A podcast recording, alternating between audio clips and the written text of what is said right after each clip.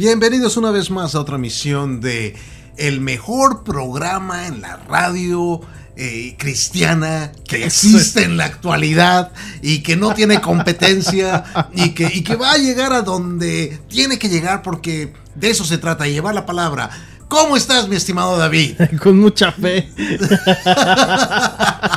de que eso suceda y de verdad de que eh, pues lleguemos al corazón de quien nos esté escuchando y que seamos herramienta del Señor precisamente para que lo que te vamos a decir a través del mensaje pues te llegue, te mueva y sobre todo pues bueno, voltees a nuestro Señor, lo abraces, lo aceptes y digas soy obediente y aquí estoy. Exactamente, qué bonito soy yo, eso qué bonito soy yo.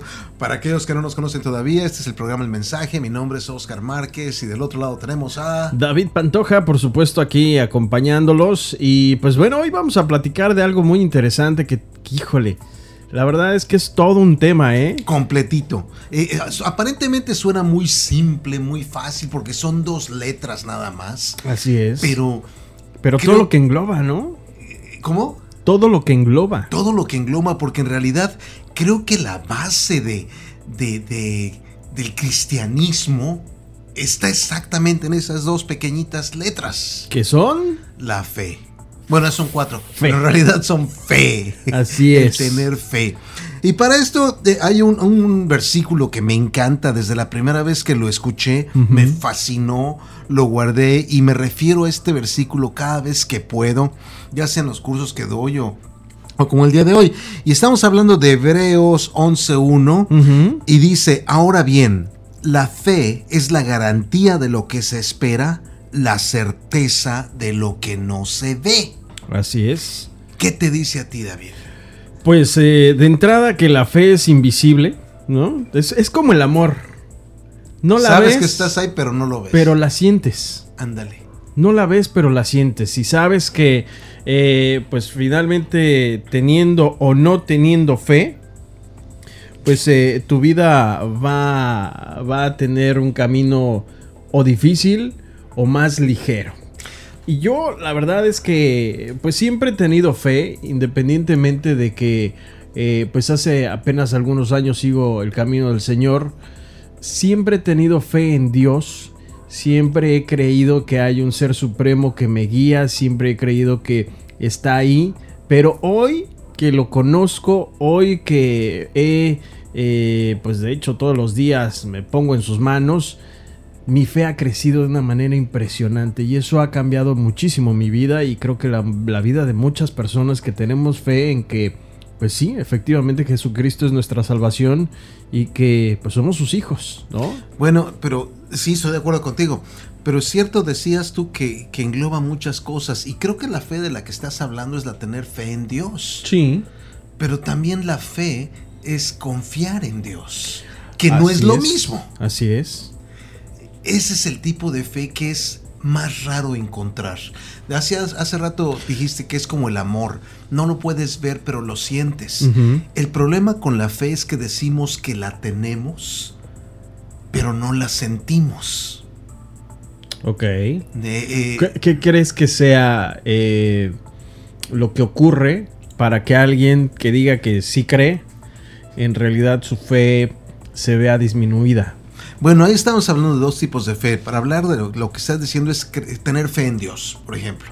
Creer que Dios es nuestro Salvador. Y, y yo puedo pensar que, que hay gente que cree o que siente que cree, pero que su fe no está firme todavía.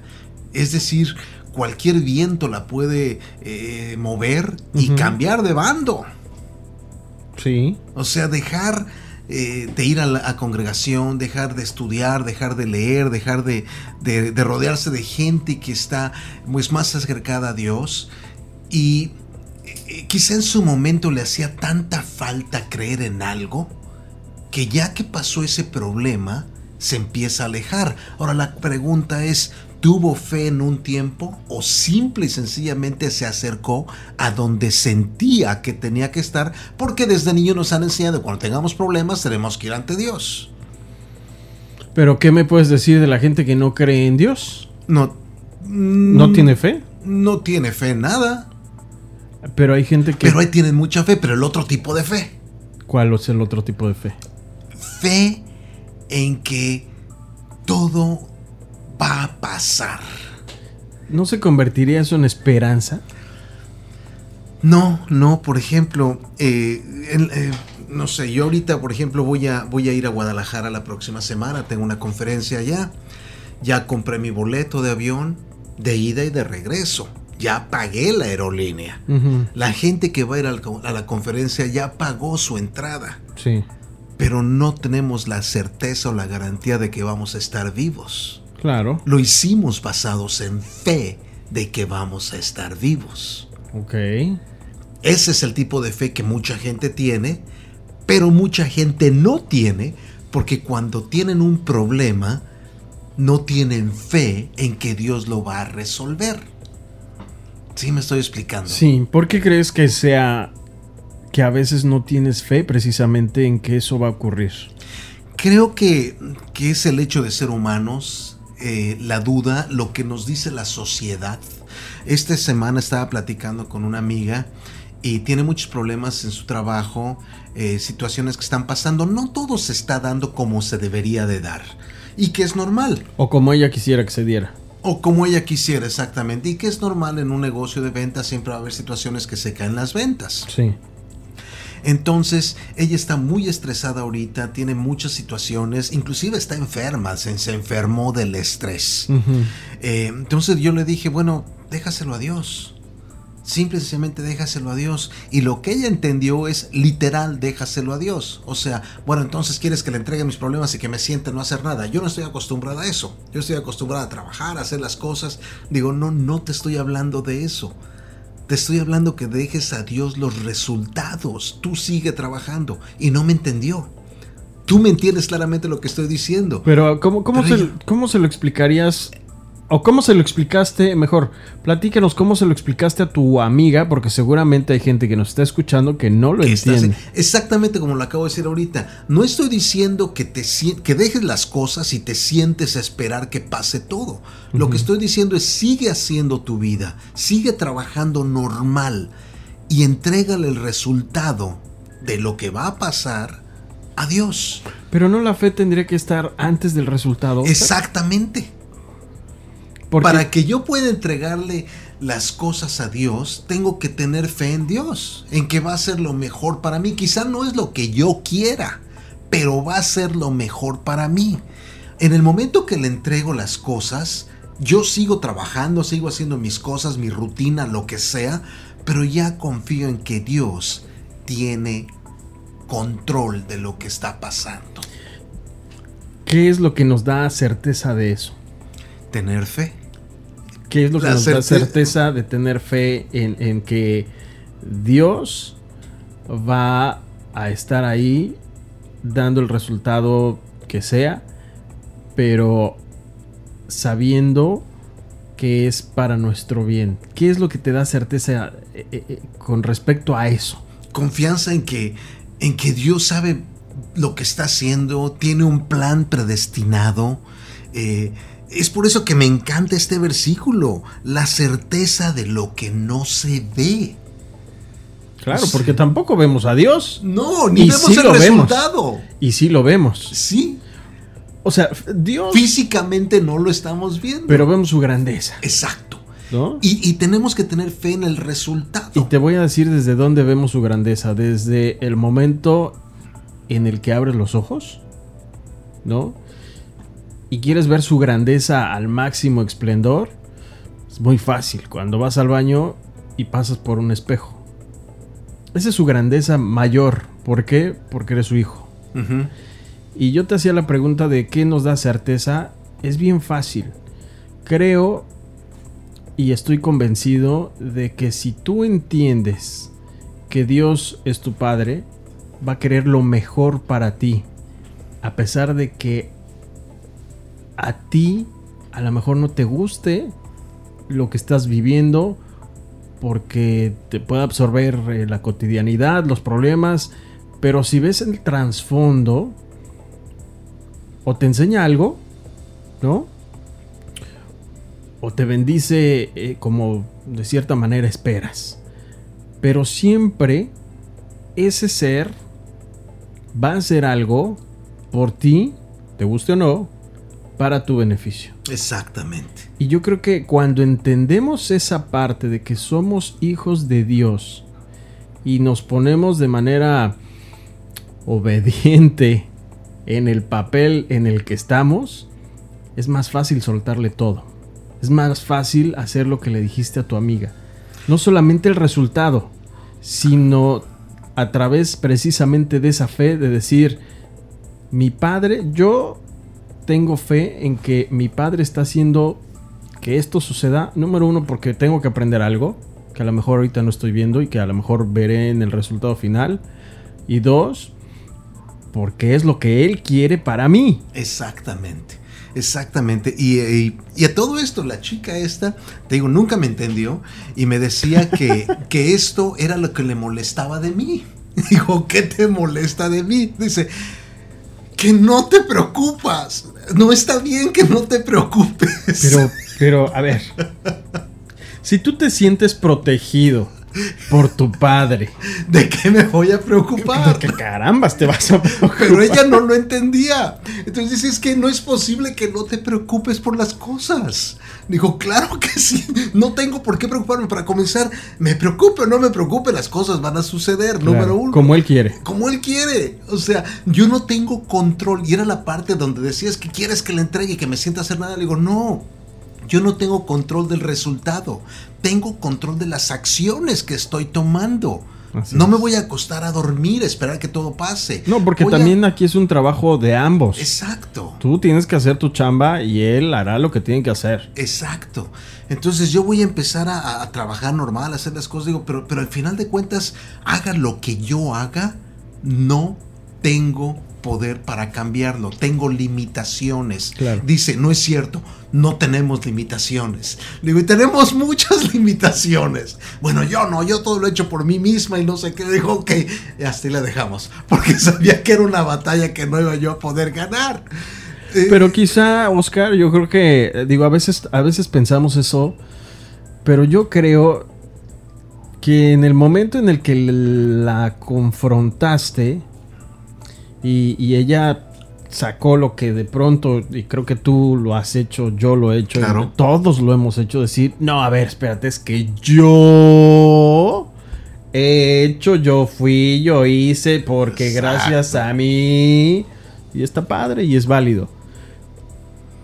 Pero cuando alguien te confronta, de verdad que después, en algún momento de reflexión, comienzas como a regresar el cassette y dices, a ver, y si yo soy tan bueno, tan buena, ¿por qué entonces el resultado no está haciendo lo que debe? Entonces creo que no soy tampoco yo el que estoy moviendo todo esto. Entonces ahí ya le estás poniendo una semilla de decir, a ver, no eres tú nada más. Hay un poder supremo, está tu padre que te está diciendo que sí o que no, que te vayas por aquí. ahorita no. O que ahorita no. En algún, en algún momento escuchaba este, tu podcast de Soy Imparable para Generación FM y me encantó algo que a mí en lo particular me gustó mucho y sobre todo creo que llegó a mis oídos en el momento indicado. Cuando de pronto esperas que sucedan cosas y no suceden cosas, cuando tú lo esperas, es porque te tienen en una sala de espera.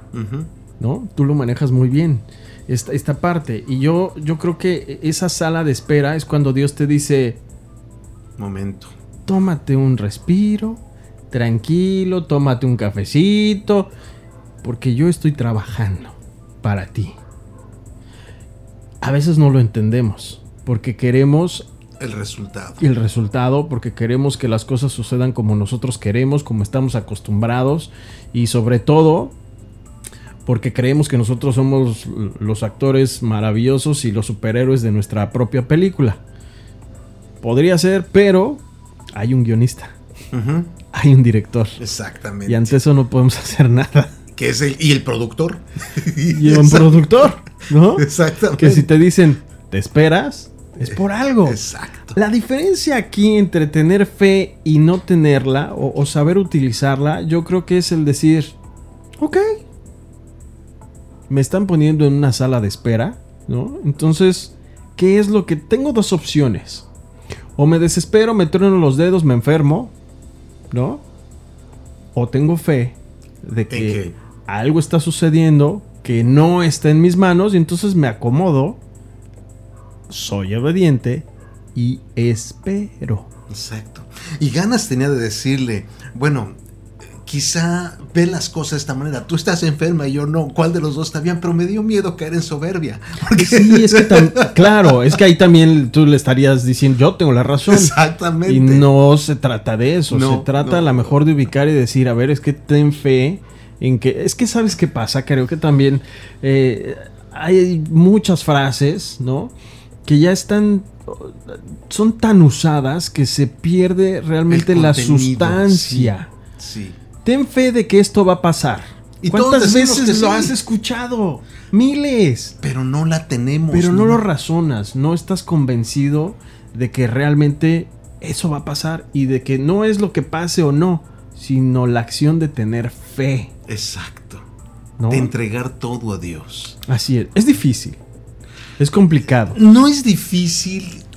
Te voy a decir algo, yo creo que sí es difícil y es un poco complicado, sobre todo, tenemos ya un, cierto conocimiento tú y yo, y seguramente habrá gente que tenga mucho más conocimiento que tú y que yo que nos esté escuchando, y viceversa, habrá gente que no tiene nada de conocimiento, pero el asunto es que precisamente cuando no tienes esta información y no entiendes y no estás convencido al 100% de que ha- hay un padre que te está otorgando prácticamente todo lo que tienes, ¿no?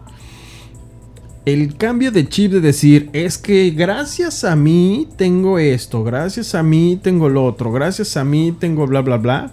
Ese cambio de decir, a ver, gracias a ti tienes salud. Sí, pues porque corro, porque hago ejercicio. Bueno, haces lo que te corresponde, sí, para tener salud, pero ¿quién no te dice que a lo mejor tienes una enfermedad que ni siquiera tú sabes, ¿no? Y que tiene un propósito esa enfermedad.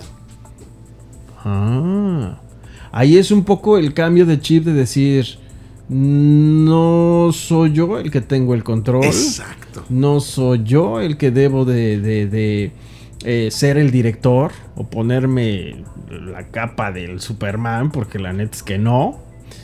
Y, y ahí sí hay un, un poco de, de chip de decir, híjole, pues le voy a entregar la vida, mi vida a él porque estoy convencido. Eh, le voy a entregar mis finanzas a él porque estoy convencido. Le voy a entregar a él, a mis hijos, a mi, a mi pareja, a mi- le voy a entregar todo a él porque mi fe me indica Que así debe ser. él, que él es el que me va a dar lo que yo necesito, me guste o no me guste. Exacto. Pero ahí sí es difícil pasarse ese chip. Es difícil, creo. No es que- imposible. No, no, no. Es como dejar de fumar. Es una decisión, sí, ¿sabes? sí, exactamente. Es una decisión de creer o no. Y de una vez que crees y tienes fe, fortalecer esa fe. Exacto. Porque hay momentos en los que la fe, si no está bien cimentada, como bien lo dijiste al principio, se cae. Porque medio la utilizas en tus momentos difíciles, pasan los momentos difíciles y se te olvida. Entonces, ¿es fe o no es fe? Pues podría comenzar a ser fe, pero en realidad podría ser fe si continúas. Yo opino que no. Si entras en un momento difícil y según tú tienes fe, pero después ya que pasó el momento se te va la fe, yo considero que jamás fue fe desde el principio. Era conveniencia. Fueron me conviene ahorita eh, eh, eh, pensar que Dios me va a ayudar. Ya que me ayudó, pues ya pasó lo que necesitaba, ya no necesito que, que, me ayude. Entonces ya no tengo, no nunca fue fe. No, ahí sí difiero contigo, te voy a decir algo. En, al- en algún momento ya platiqué este, mi conversión al cristianismo. Cuando llegué a este lugar que era un retiro para varones, yo no era cristiano. A mí se me negó la entrada. Pero si ya ubicamos el hecho de que en mi corazón había algo que me decía, es que tienes que entrar aquí, ¿sí? Mi fe en Dios me movió. No como cristiano, ¿eh? Sino como ser humano. Porque al momento de yo entrar dije, ¿qué me puede pasar si esto es de Dios? Ahí estás teniendo fe Correcto. en Dios. Sí. En un momento en el que yo a lo mejor utilicé esa fe para seguir adelante. Pasaron los tres días. Y literal, qué maravilloso lo que voy a decir. Resucité. Y al momento de que resucité, mi fe se extendió, se expandió. Y salí no emocionado, sino convencido. Pero desde el principio tuve fe. A lo mejor mínima. A lo mejor esa fe me motivó en ese momento Para para utilizarla, sí, exactamente, en una situación en la que yo estaba metido y que para mí era muy complicada. Pero tuve fe. Pero ahí sí y no es en fe. mí, ¿eh? Y no en mí. Porque si hubiera sido en mí, pues ni entro. Ah, Pues pues, sí. no me dejan entrar, pues ya me voy. Yo vine. Yo vine, yo cumplí, no. Algo dentro de mí y de verdad, y recuerdo perfectamente de los pasos de, terminar de hablar con el pastor a la entrada, serían, no sé, 50 metros. Ese, ese, ese, ese este, paso en mí siempre estuvo, es que es de Dios. Y como es de Dios, yo voy a abrir mi corazón. Porque yo creo en Él. ¿No? Antes de. Y antes de que me levantara, me abrazara y dijera, efectivamente, yo soy tu padre, tú eres mi hijo, párate. Y aquí estoy. Entonces, creo que a veces... Yo no sé si, si, si me voy a atrever a decir algo.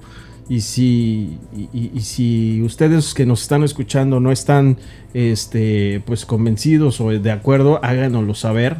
Pero yo creo que la fe es o no es.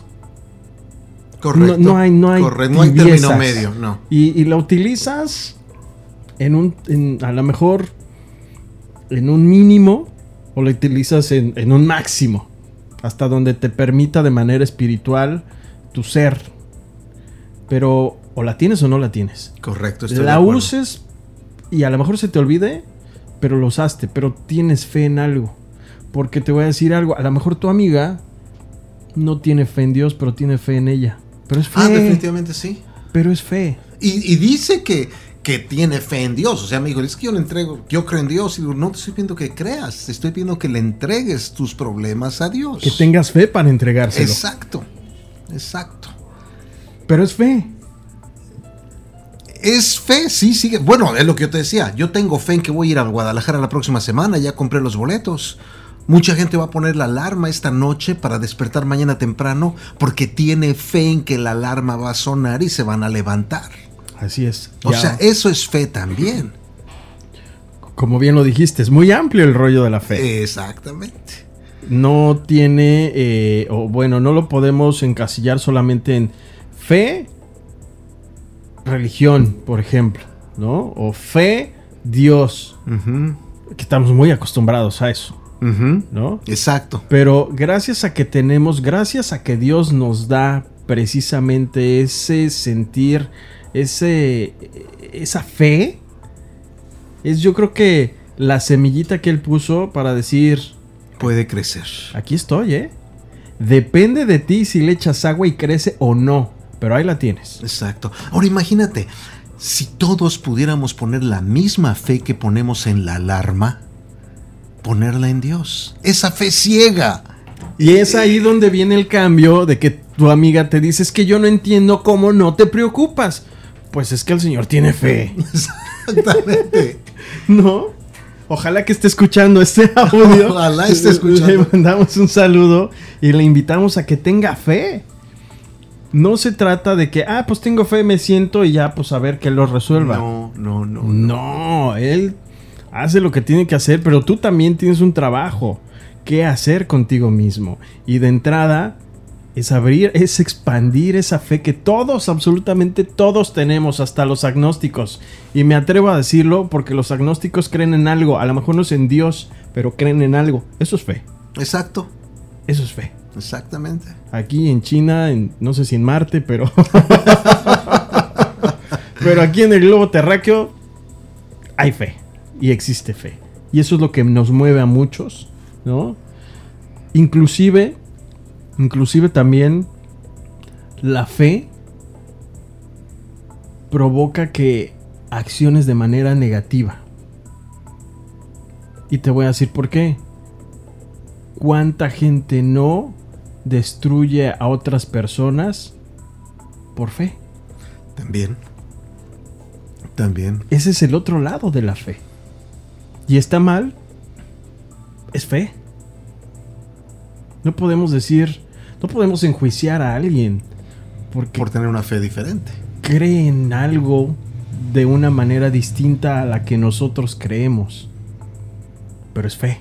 Exactamente. Porque creo que Dios nos pone esa semilla desde que nacemos y efectivamente nuestro trabajo es ir regando esa plantita de fe para que poco a poco se vaya con el tiempo expandiendo, vaya creciendo y dé los resultados que tenga que dar. Exactamente. Yo tengo fe en que en ese perro que se escucha de fondo, algún día ya no se escucha. Pues con esto creo que llegamos al final de la emisión, pero pasamos a la segunda parte del programa. y te sí, toca a ti. no. La segunda parte del programa es una eh, invitación a que tú como cristiano y no cristiano, eh, porque también creo que este, este mensaje está dirigido a ti que nos estás escuchando y a ti que nos estás abriendo el corazón y los oídos, y que ojalá que a través de, de lo que eh, Dios está diciéndote eh, a través de nosotros, pues bueno, eh, lo recibas con gusto y lo recibas y lo mastiques y, y lo analices.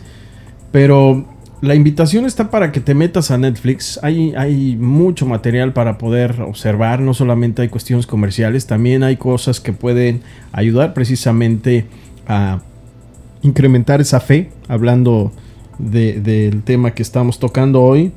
Y hay una película que a mí en lo particular eh, me gustó muchísimo y que precisamente es un ejemplo claro de fe. Y esta película se llama Eh, yo la conozco en inglés, se llama Machine Gun Preacher. Este, el, ¿cómo se llama en español? Predicador El predicador metralleta. Pues sí. ametralladora. de cierta manera. Y es un hombre que... La historia, rápido se los cuento. La historia es un hombre que era eh, pandillero en una ciudad en Estados Unidos, me Pero parece. espérame, de una de las peores pandillas que hay de motociclistas. Se llaman los Outlaws. ¿Era en Los Ángeles? No, los, es en, en Sí, California, sí, En no sé en qué parte. Pero los Outlaws es, es, es muy- una pandilla bastante perseguida por el FBI. Eh, tienen un club que se llama el 1%. El Ujú. 1% son los malos. El otro 99% puede ser cualquier persona. Él estaba dentro de ese 1%. Así es, y pues bueno, sale de la cárcel, cumple este su sentencia, no recuerdo por qué delito. Eh, al llegar a casa, pues está, tiene su pareja, esta pareja en, cierto momento antes de que él saliera de la cárcel, mucho tiempo antes, es su esposa, ¿no? De hecho Sí, sí. este baila en un club para caballeros, pero cuando sale, pues él cree que todo está normal y resulta ser que no, efectivamente eh, Dios es maravilloso y pues eh, eh, ella lo abraza, ¿no? Y se convierte en cristiana, obviamente ya tiene toda la información de que lo que hace está completamente mal. Ya no trabaja ahí, trabaja en otras cosas. eh, y pues bueno, él se molesta muchísimo, ¿no? Hay una. Hay un, hay un proceso ahí difícil, familiar, porque pues él es el típico macho que Ajá, quiere manejar a su familia, es un poco violento con ella, pero poco a poco, y gracias a Dios, va abriendo su corazón Exacto. Tan abre su corazón, porque no les quiero contar toda la película, que termina siendo, eh, pues, construyendo una iglesia. pastor, Sí. ¿no? Muy a pesar de muchos problemas. Y lo más importante aquí, dentro de esta eh, gran historia, es que él tiene un llamado. ¿sí? Dios lo llama precisamente a otra parte del mundo que es África. Y, y le pide Dios que pues ayude a esos huérfanos que la guerra entre sectas pues deja, ¿no? Porque esos huérfanos eh, desafortunadamente se convierten en guerrillas o en soldados de ellos. de ellos mismos. Entonces él, no recuerdo por qué va a África, creo que a través de... de en una misión. Va sí, una ¿verdad? Misión, sí. Es misionero, efectivamente. Entonces ahí eh, Dios le ordena prácticamente que eh, pues que ayude, toca su corazón y, hace un trabajo impresionante. Pero, hasta ahí me voy a quedar en la historia, tienen que verla porque es un acto de fe. Es un acto de fe. Yo al terminar la, la película me quedé reflexionando muchísimo en todo el proceso, desde que sale de la cárcel hasta que ya está en África y que se enfrenta a muchos problemas creo que es eh, pues un proceso que nos muestra eh, el proceso de muchos cristianos. A veces, aún ya habiendo recibido al Señor, tienes desiertos, tienes dudas de que si es correcto o no lo que estás haciendo. A veces nos gana el ego en decir, es que yo puedo, es que yo lo hice, es que entonces, ¿qué quieres que haga, Señor? Y viene la duda y vienen los desiertos, pero la fe de este hombre es tan grande y porque la va construyendo, eso es lo maravilloso de esa película, que va construyendo su fe, eh, permite pues precisamente ver el resultado de la misma. Entonces, yo creo que es una extraordinaria película, película. que aparte es una historia real. Exactamente, es una historia real. Pero fíjate lo que me llama la atención es cómo Dios trabaja antes de. Si este tipo en su vida violenta no hubiera aprendido a pelear, no hubiera pedido utilizar este armas, armas no hubiera podido alto calibre, ¿eh? no, hubiera podido defender a los huérfanos de la misma manera si no hubiera tenido todas esas habilidades que adquirió como pandillero. Así es. O sea, todo era parte de un plan. Excelente película, pues espero la vean. Este, El Predicador se llama, la encuentran en Netflix, es con George, uh, no, ¿cómo se llama? Uh, es un actor muy, muy famoso, reconocido, no recuerdo su nombre en este momento, pero ha hecho muchísimas películas muy buenas y la verdad vale la pena que, que la vean. Eh, eh, tal vez un poquito larga, pero sí agárrense sus palomitas, agárrense su Coca Light y empiecen a, disfrutar de esta película que la verdad les va a encantar. Por cierto, me puse a buscar ahí la información y si es cierto todo lo que, lo que dice en la película, es cierto, ya la empecé a buscar la, vida real de este hombre, no se parece al actor, el actor es todavía un poquito más galán por decirlo así, pero sí se le ve cómo esta persona eh, pues va evolucionando en todo eso y hasta la fecha sigue teniendo los niños.